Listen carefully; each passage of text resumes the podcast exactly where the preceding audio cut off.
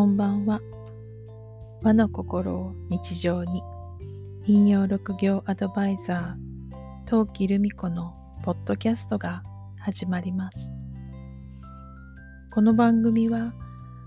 和の心を大切にしたいと思う方へ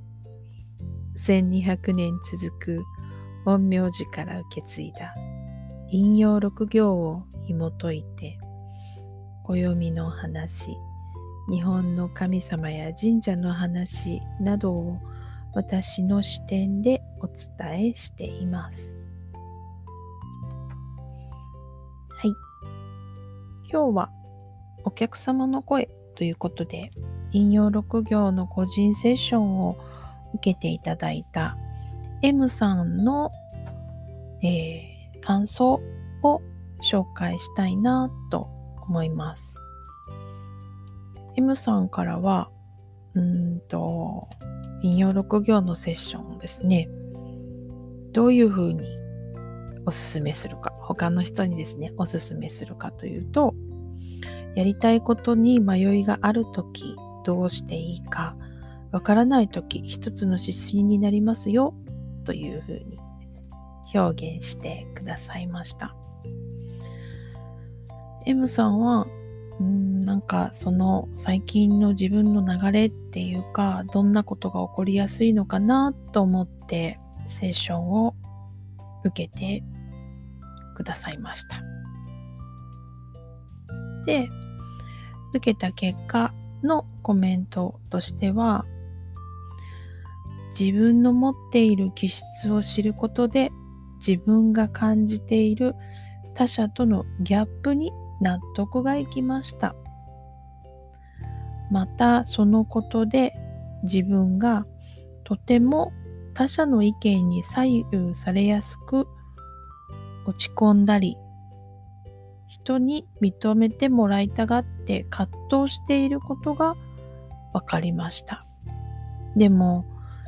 自分の気質なのだから信じて大事にしていっていいんだと背中を押してもらえました。と感想を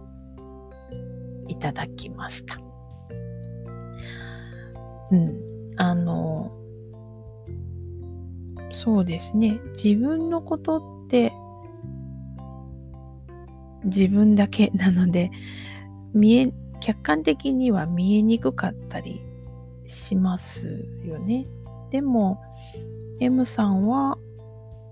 私とこの引用6行のセッションでお話しすることで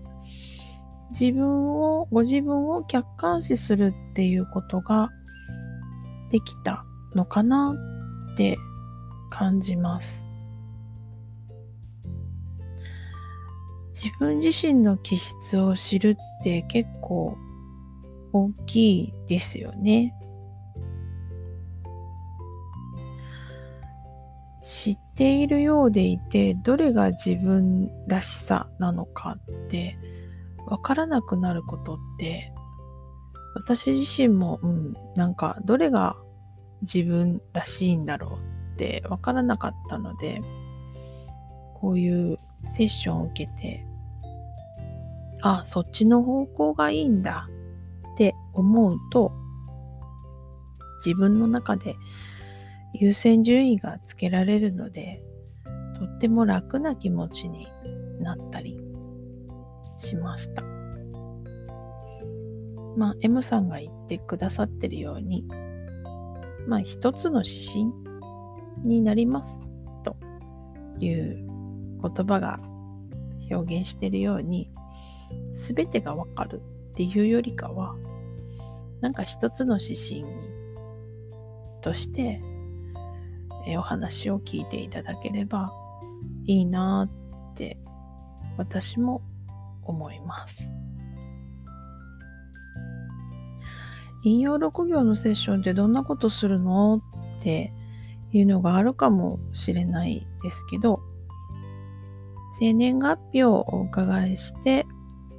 えー、6行の気質、表裏の気質、そして12のステップがどのようなタイミングで流れてくるのかっていうお話を大体はしています。それと、その方のお悩み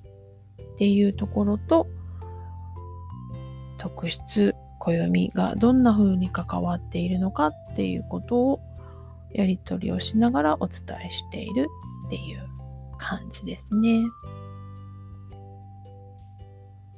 なので、もし興味がある方いらしたら、概要欄に連絡先を入れておりますので、お申し込みいただければと思います。ということで、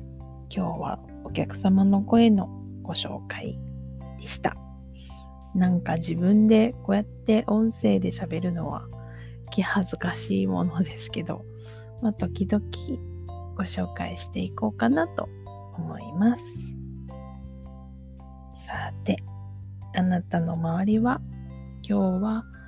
どんな一日でしたか？明日も